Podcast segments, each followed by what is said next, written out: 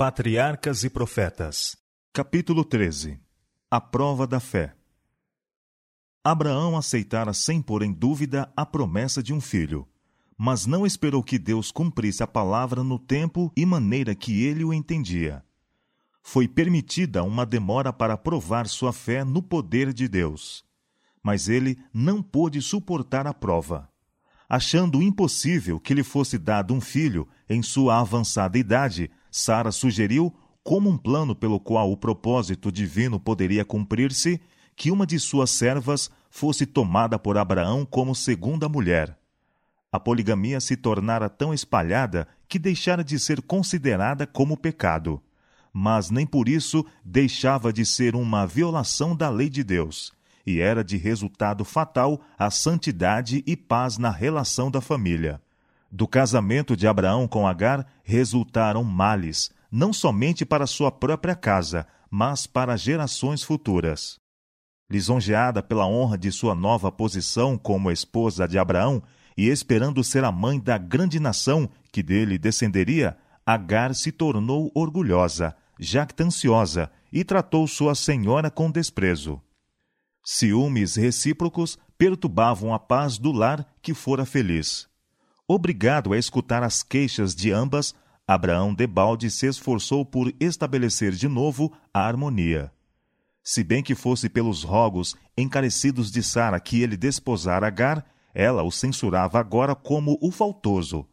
Desejava banir sua rival, mas Abraão recusou-se a consentir nisto, pois Agar seria mãe de seu filho, como ele anelantemente esperava, o filho da promessa. Ela era serva de Sara, contudo, e ele a deixou ainda sob o domínio de sua senhora. O espírito altivo de Agar não tolerava a aspereza que sua própria insolência provocara, e afligiu a Sarai, e ela fugiu da sua face. Agar se encaminhou para o deserto, e quando repousava ao lado de uma fonte, sozinha e sem amigos, apareceu-lhe um anjo do Senhor, sob a forma humana dirigindo-se a ela como Agar, serva de Sarai, para fazer lembrar-se de sua posição e deveres, ordenou-lhe: Torna-te para tua senhora e humilha-te debaixo de suas mãos. Todavia, com a repreensão houve de mistura palavras de consolo. O Senhor ouviu a tua aflição.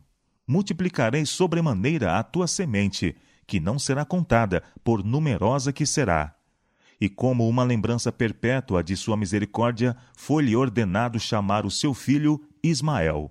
Deus ouvirá. Quando Abraão tinha quase cem anos de idade, a promessa de um filho foi-lhe repetida, com a asseveração de que o futuro herdeiro seria filho de Sara. Mas Abraão ainda não compreendeu a promessa. Sua mente de pronto volveu para Ismael, apegando-se à crença de que, por meio dele, os propósitos graciosos de Deus deveriam cumprir-se. Em sua afeição para com o filho, exclamou: Oxalá que viva Ismael diante de teu rosto. De novo foi feita a promessa, com palavras que não poderiam ser mal compreendidas. Na verdade, Sara, tua mulher, te dará um filho, e chamarás o seu nome Isaque, e com ele estabelecerei o meu conserto. Deus, contudo, não se esqueceu da oração do pai. E quanto a Ismael, disse ele: Também te tenho ouvido. Eis aqui o tenho abençoado, e dele farei uma grande nação.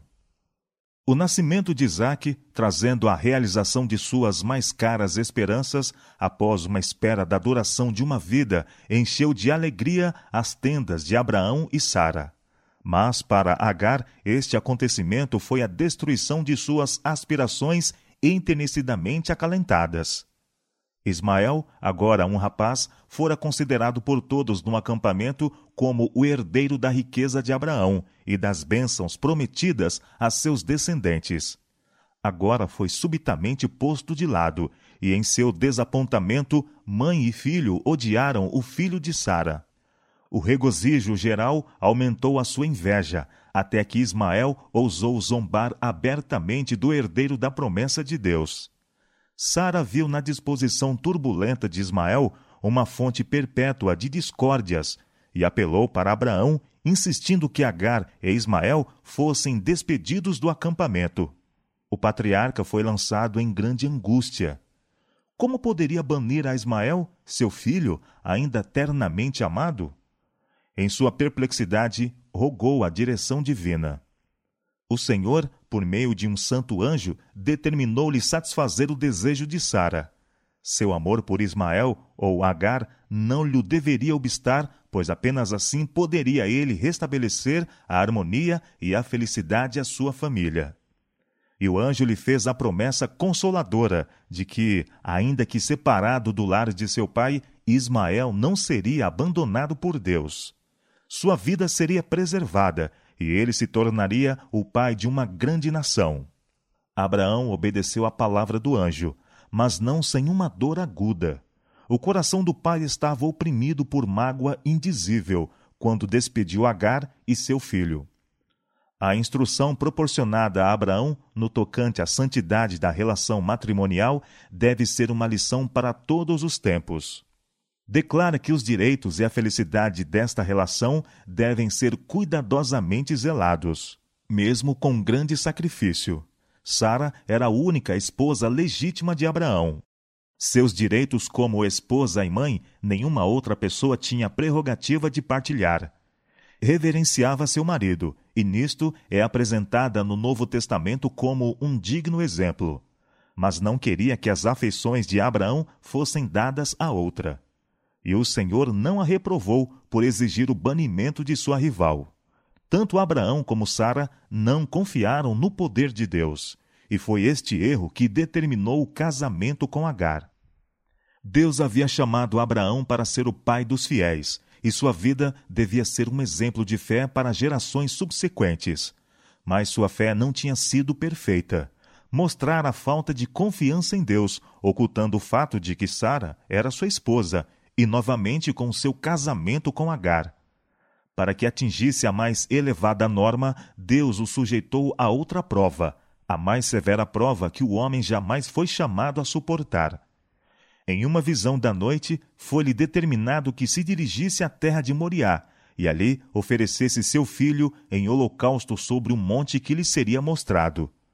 No tempo em que recebeu esta ordem, havia Abraão atingido a idade de cento e vinte anos.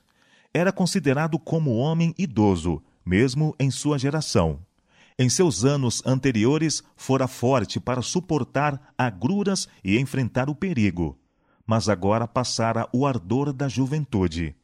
Qualquer, no vigor da varonilidade, pode com coragem enfrentar dificuldades e aflições que lhe fariam desfalecer o coração em sua vida posterior, quando os pés estiverem vacilantes a caminhar para a sepultura.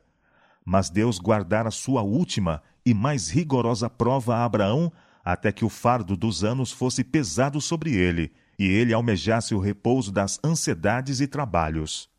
O patriarca estava morando em Berseba, rodeado de prosperidade e honra. Era muito rico e acatado pelos governadores da terra como príncipe poderoso. Milhares de ovelhas e cabeça de gado cobriam as planícies que se estendiam para além de seu acampamento. De todos os lados estavam as tendas de seus dependentes, os lares de centenas de servos fiéis. O filho da promessa havia crescido até a virilidade ao seu lado. O céu parecia ter coroado com sua bênção uma vida de sacrifício, ao suportar pacientemente a procrastinação das esperanças. Na obediência da fé, Abraão havia abandonado o país natal, afastara-se dos túmulos de seus pais e do lar de sua parentela. Vagueara como um estrangeiro na terra de sua herança tinha esperado por muito tempo pelo nascimento do herdeiro prometido. Por ordem de Deus, despedira seu filho Ismael. E agora, quando o filho que fora desejado durante tanto tempo chegava à varonilidade e o patriarca parecia poder divisar os frutos de suas esperanças, uma prova maior do que todas as outras estava diante dele. A ordem foi expressa em palavras que deveriam ter contorcido angustiosamente aquele coração de pai. Toma agora o teu filho, o teu único filho Isaque, a quem amas, e oferece-o ali em holocausto. Isaque era-lhe a luz do lar, a consolação da velhice, e, acima de tudo, o herdeiro da bênção prometida. A perda de tal filho por desastre ou moléstia teria despedaçado o coração do pai extremoso, teria curvado sua encanecida cabeça pela dor. Entretanto, foi-lhe ordenado derramar o sangue daquele filho com sua própria mão. Pareceu-lhe uma terrível impossibilidade. Satanás estava a postos para sugerir que ele devia estar enganado, pois que a lei divina ordena: não matarás. E Deus não exigiria o que uma vez proibira. Saindo ao lado de sua tenda, Abraão olhou para o calmo resplandor do céu sem nuvens e lembrou-se da promessa feita quase cinquenta anos antes de que sua semente seria numerosa como as estrelas. Se esta promessa devia cumprir-se por meio de Isaque, como poderia ser ele morto? Abraão foi tentado a crer que poderia estar iludido. Em sua dúvida e angústia, prostrou-se em terra e orou, como nunca antes orara, pedindo alguma confirmação da ordem quanto a dever ele cumprir essa terrível incumbência. Lembrou-se dos anjos enviados para revelar-lhe o propósito de Deus de destruir Sodoma e que lhe trouxera a promessa deste mesmo filho Isaque, e foi para o lugar em que várias vezes encontrara os mensageiros celestiais, esperando encontrá-los outra vez e receber algumas instruções mais. Mas nenhum veio em seu socorro. As trevas pareciam envolvê-lo, mas a ordem de Deus estava a soar-lhe aos ouvidos. Toma agora o teu filho, o teu único filho Isaque, a quem tu amas. Aquela ordem devia ser obedecida, e não ousou demorar-se. O dia se aproximava e ele devia estar a caminho. Voltando à sua tenda, foi ao lugar em que Isaque, deitado, dormia o sono profundo, calmo, da juventude e inocência. Por um momento, o pai olhou para o rosto querido do filho. Voltou então a tremer. Foi ao lado de Sara, que também estava a dormir. Deveria despertá-la para que mais uma vez pudesse abraçar o filho? Deveria falar-lhe do mandado de Deus? Anelava aliviar o coração, falando a ela e partilhar juntamente com ela desta terrível responsabilidade. Mas se conteve pelo temor de que o pudesse impedir. Isaac era a alegria e o orgulho dela. Sua vida estava ligada a ele, e o amor de mãe poderia recusar-se ao sacrifício. Finalmente, Abraão chamou o filho, falando-lhe da ordem de oferecer sacrifício em uma montanha distante. Isaac tinha frequentes vezes ido com o pai a adorar em alguns dos vários altares que assinalavam suas peregrinações, e esta chamada não provocou surpresa. Fizeram-se rapidamente os preparativos para a viagem. Preparou-se a lenha, puseram-na sobre o jumento, e com dois servos partiram.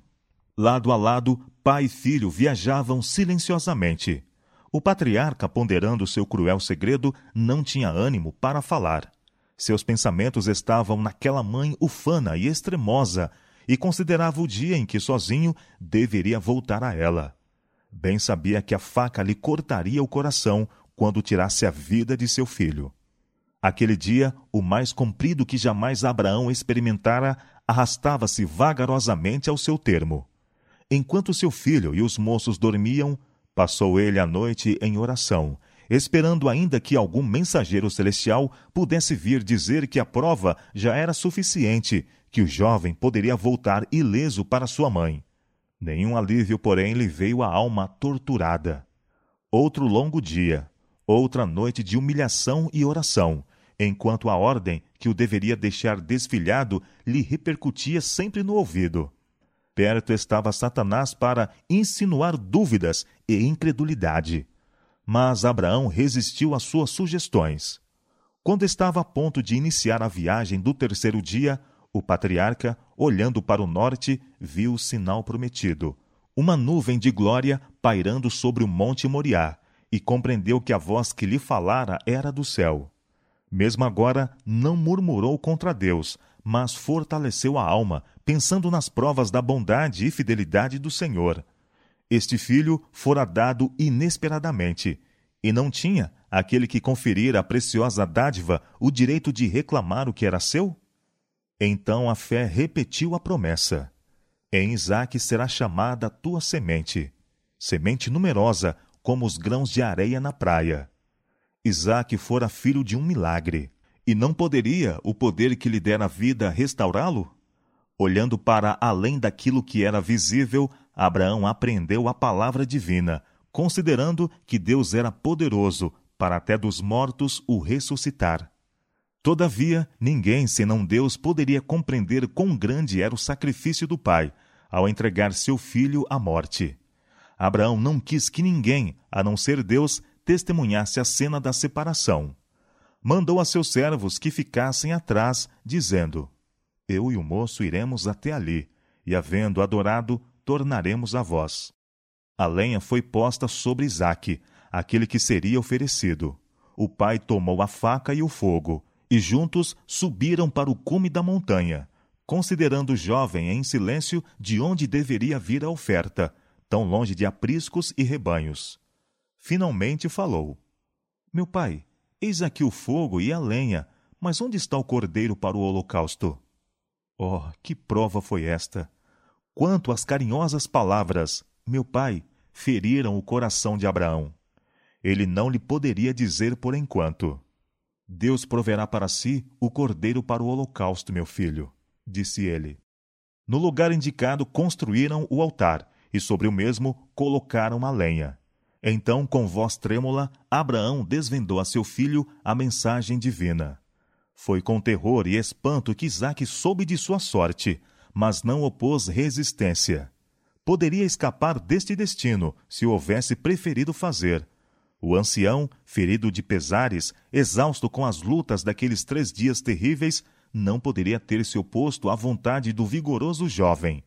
Isaac, porém, tinha sido educado desde a meninice a uma obediência pronta e confiante, e ao ser o propósito de Deus manifesto perante ele, entregou-se com voluntária submissão. Era participante da fé de Abraão e sentia-se honrado sendo chamado a dar a vida em oferta a Deus. Com ternura, procurara aliviar a dor do pai e acoroçoar-lhe as mãos desfalecidas a amarrarem as cordas que o prendem ao altar. E agora as últimas palavras de amor são proferidas, as últimas lágrimas derramadas, o último abraço dado. O pai levanta o cutelo para matar o filho, quando o braço subitamente lhe é detido. Um anjo de Deus chama do céu o patriarca: Abraão, Abraão! Ele rapidamente responde: Eis-me aqui. E de novo se ouve a voz: Não estendas a tua mão sobre o moço e não lhe faças nada, porquanto agora sei que temes a Deus e não me negaste o teu filho, o teu único. Então Abraão viu um carneiro detrás dele, travado pelas suas pontas no mato, e prontamente trazendo a nova vítima, ofereceu-a em lugar de seu filho. Em sua alegria e gratidão, Abraão deu um novo nome ao lugar sagrado: Jeová Jirê, o Senhor proverá. No Monte Moriá, Deus outra vez renovou seu concerto, confirmando com juramento solene a bênção a Abraão e sua semente por todas as gerações vindouras. Por mim mesmo jurei, diz o Senhor, porquanto fizeste esta ação e não me negaste o teu filho, o teu único, que deveras te abençoarei, e grandissimamente multiplicarei a tua semente como as estrelas do céu e como a areia que está na praia do mar. E a tua semente possuirá a porta dos seus inimigos, e em tua semente serão benditas todas as nações da terra, porquanto obedeceste a minha voz. O grande ato de fé de Abraão permanece como uma coluna de luz, iluminando o caminho dos servos de Deus em todos os séculos subsequentes. Abraão não procurou esquivar-se de fazer a vontade de Deus. Durante aquela viagem de três dias, ele teve tempo suficiente para raciocinar e para duvidar de Deus se estivesse disposto a isto. Poderia ter raciocinado que o tirar a vida a seu filho faluía ser considerado como um homicida, um segundo Caim, que isto faria com que seu ensino fosse rejeitado e desprezado, e assim destruiria o seu poder para fazer bem a seus semelhantes. Poderia ter alegado que a idade o dispensaria da obediência, mas o patriarca não procurou refúgio em qualquer dessas desculpas. Abraão era humano, Suas paixões e afeições eram semelhantes às nossas. Mas não se deteve a discutir como a promessa poderia cumprir-se caso Isaac fosse morto. Não se deteve a arrazoar com seu coração doído. Sabia que Deus é justo e reto em todas as suas reivindicações, e a risca obedeceu à ordem. E creu Abraão em Deus, e foi-lhe isto imputado como justiça, e foi chamado o amigo de Deus. E Paulo diz: Os que são da fé são filhos de Abraão. Mas a fé de Abraão foi manifestada pelas suas obras. O nosso pai Abraão não foi justificado pelas obras quando ofereceu sobre o altar o seu filho Isaque? Bem vês que a fé cooperou com as suas obras e que pelas obras a fé foi aperfeiçoada. Há muitos que não podem compreender a relação da fé com as obras. Dizem eles: crê apenas em Cristo e está salvo. Nada tens a ver com a guarda da lei. Mas a fé genuína se manifestará pela obediência. Disse Cristo aos judeus incrédulos: Se fosseis filhos de Abraão, faríeis as obras de Abraão. E com relação ao pai dos fiéis, declara o Senhor: Abraão obedeceu a minha voz e guardou o meu mandado, os meus preceitos, os meus estatutos e as minhas leis. Diz o apóstolo Tiago: A fé, se não tiver as obras, é morta em si mesma. E João, que tão amplamente se ocupa com o amor, diz-nos: Este é o amor de Deus, que guardemos os seus mandamentos. Por símbolos e por promessas, Deus anunciou primeiro o Evangelho a Abraão. E a fé do patriarca fixou-se no Redentor vindouro. Disse Cristo aos judeus: Abraão, vosso pai, exultou por ver o meu dia, e viu-o e alegrou-se. O carneiro oferecido em lugar de Isaque representava o Filho de Deus, que seria sacrificado em nosso lugar.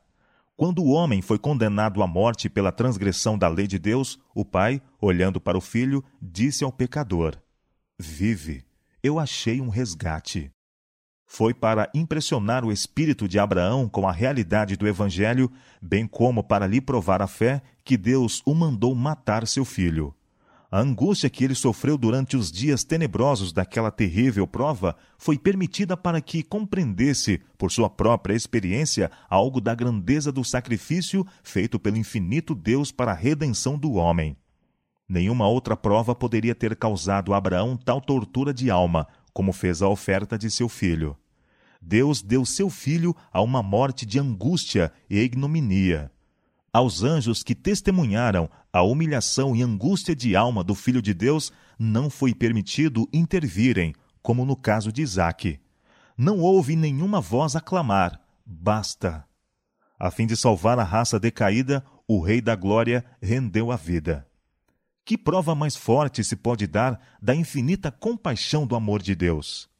Aquele que nem mesmo a seu próprio filho poupou, antes o entregou por todos nós, como nos não dará também com ele todas as coisas? O sacrifício exigido de Abraão não foi somente para seu próprio bem, nem apenas para o benefício das gerações que se seguiram, mas também foi para a instrução dos seres destituídos de pecado, no céu e em outros mundos.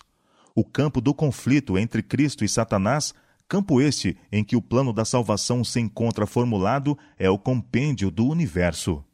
Porquanto Abraão mostrara a falta de fé nas promessas de Deus, Satanás o acusara perante os anjos e perante Deus de ter deixado de satisfazer as condições do concerto e de ser indigno das bênçãos do mesmo concerto.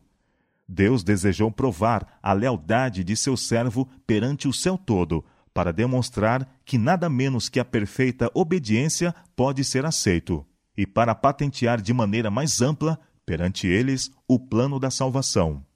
Seres celestiais foram testemunhas daquela cena em que a fé de Abraão e a submissão de Isaac foram provadas. A prova foi muito mais severa do que aquela a que Adão havia sido submetido. A conformação com a proibição imposta a nossos primeiros pais não envolvia sofrimentos, mas a ordem dada a Abraão exigia o mais angustioso sacrifício o céu inteiro contemplava com espanto e admiração a estrita obediência de Abraão. O céu todo aplaudiu sua fidelidade. As acusações de Satanás demonstraram-se falsas. Deus declarou a seu servo: Agora sei que temes a Deus, a despeito das acusações de Satanás, e não me negasse o teu filho, o teu único. O concerto de Deus, confirmado a Abraão por um juramento perante os seres de outros mundos, testificou que a obediência será recompensado. Tinha sido difícil, mesmo para os anjos, a aprender o mistério da redenção, isto é, compreender que o comandante do céu, o Filho de Deus, devia morrer pelo homem culposo. Quando foi dada a Abraão a ordem para oferecer seu filho, isto assegurou o interesse de todos os entes celestiais. Com ânsia intensa, observavam cada passo no cumprimento daquela ordem. Quando a pergunta de Isaac, onde está o cordeiro para o holocausto? Abraão respondeu, Deus proverá para si o cordeiro. E quando a mão do pai foi detida, estando a ponto de matar seu filho, e for oferecido o cordeiro que Deus provera em lugar de Isaque, derramou-se então luz sobre o mistério da redenção. E mesmo os anjos compreenderam mais claramente a maravilhosa providência que Deus tomara para a salvação do homem.